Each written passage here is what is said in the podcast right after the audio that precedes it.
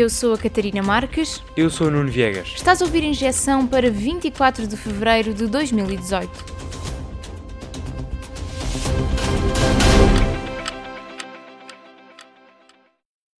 Um jovem de 19 anos, uma arma semiautomática, 17 mortos e 14 feridos.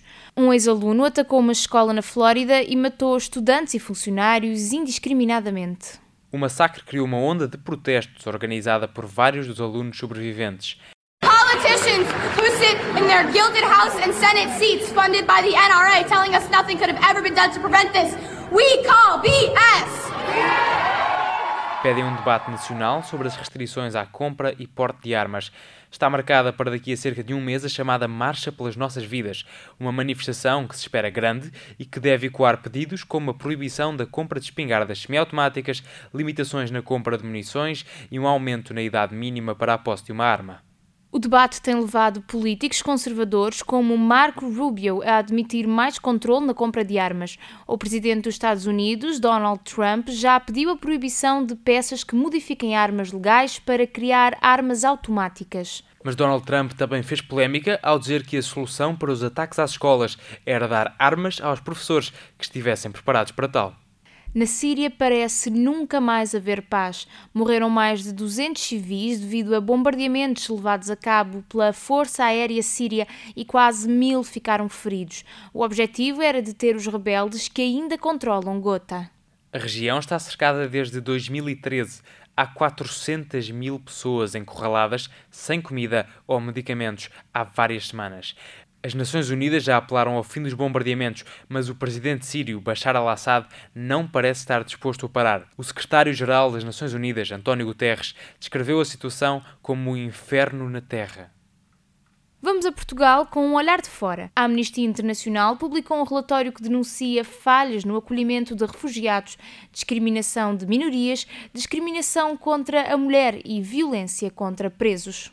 Mas também há pontos positivos a destacar, tal como uma proposta de lei para aumentar os direitos LGBTI. De acordo com a Amnistia Internacional, falta ainda a criação legal de um terceiro género, ou seja, um género no qual se enquadram aqueles que não se sentem nem homem nem mulher.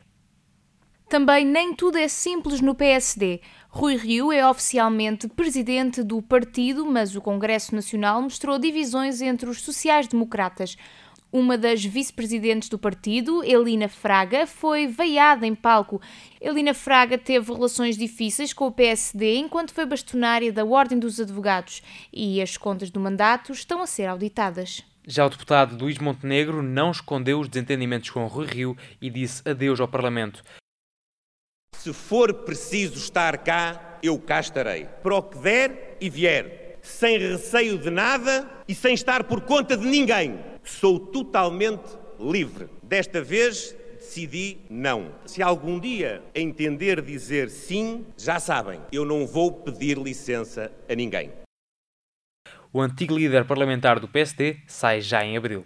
E também mudou o atual líder da bancada do Parlamento do partido, sai Hugo Soares e entra Fernando Negrão. Foi o único candidato, mas recebeu só 40% dos votos. 53 deputados deixaram um voto nulo ou em branco numa bancada com 88 pessoas.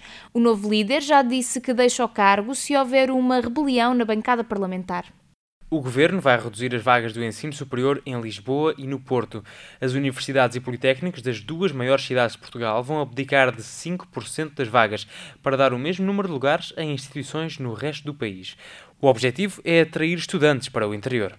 Atualmente, quase 50% dos estudantes do ensino superior público estão inscritos em universidades e politécnicos de Lisboa ou no Porto.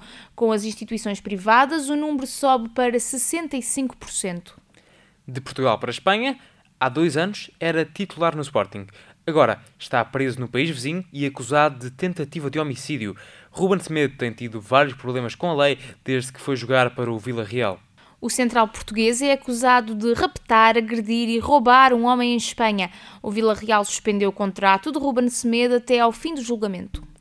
E agora para mais longe, os Jogos Olímpicos de Inverno na Coreia do Sul acabam amanhã. Houve desporto e muita política à mistura. Ainda antes de começar o evento, a Coreia do Norte e a Coreia do Sul voltaram a dialogar. Acabaram mesmo por concorrer com uma equipa unificada de hockey em patins. À margem dos Jogos Olímpicos, a Coreia do Sul anunciou que vai continuar a ter exercícios militares com os Estados Unidos. A Coreia do Norte diz que os americanos estão a tentar sabotar a relação entre as Coreias. O vice-presidente americano ia reunir brevemente com governantes da Coreia do Norte, mas o encontro acabou cancelado à última da hora. Foi tua injeção. Tenha uma boa semana.